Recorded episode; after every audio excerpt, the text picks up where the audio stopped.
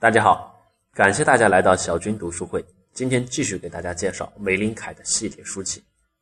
玫琳凯我心深处，一本给了女性很大鼓舞的、改变了她们生命的一本书。今天讲成功的公式。我们个人的目标决定了我们想要取得成功是什么。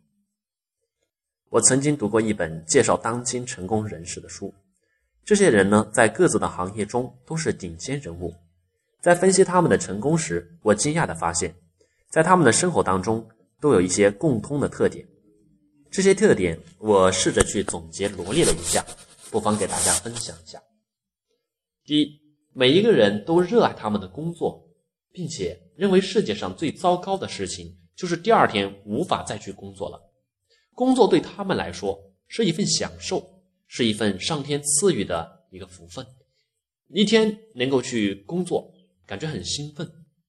第二，每一个人都因为工作而变得更加的精力充沛、容光焕发，因为他们已经不把工作当工作，而视为一种探索、一种成就、一种享受。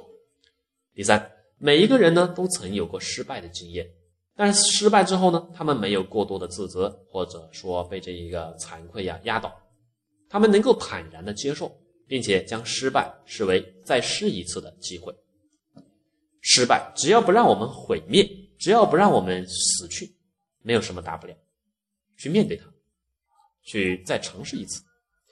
第四，他们都热爱竞争，希望自己的行业当中能够有自己的一席之地，能够出人头地。没有人喜欢当输家，他们很兴奋，喜欢去赢，并且已经把它当成一种游戏，就像你在。网络世界里打网络游戏一样，拼命的冲杀啊，不怕输，这个不怕输，当然想赢。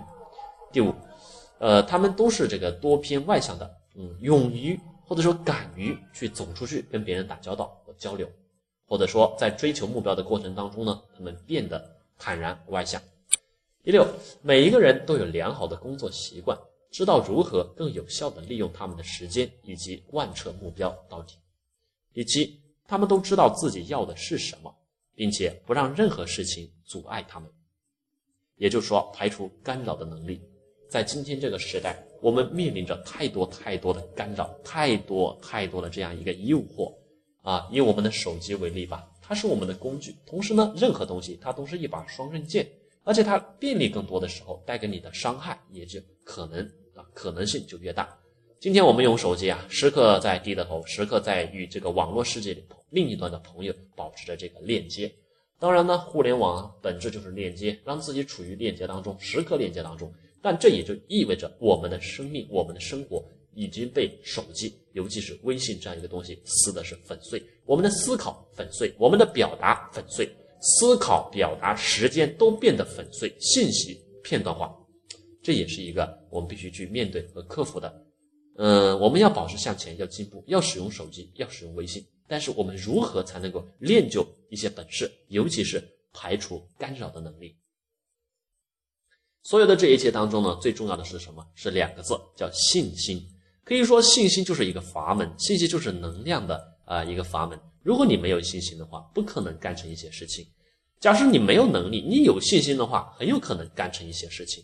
不论你有什么样的问题，只要有了信心，你就能够去面对它呀。你一旦面对它，你就会产生很多的去解决它的一些办法，你能够克服它的。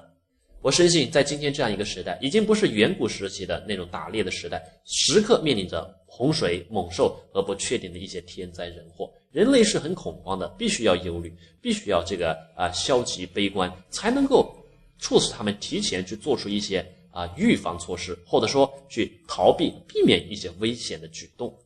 在那个时代啊，忧虑和消极多虑，这是一种存在的策略法门。但今天这个时代，我们已经没有必要了。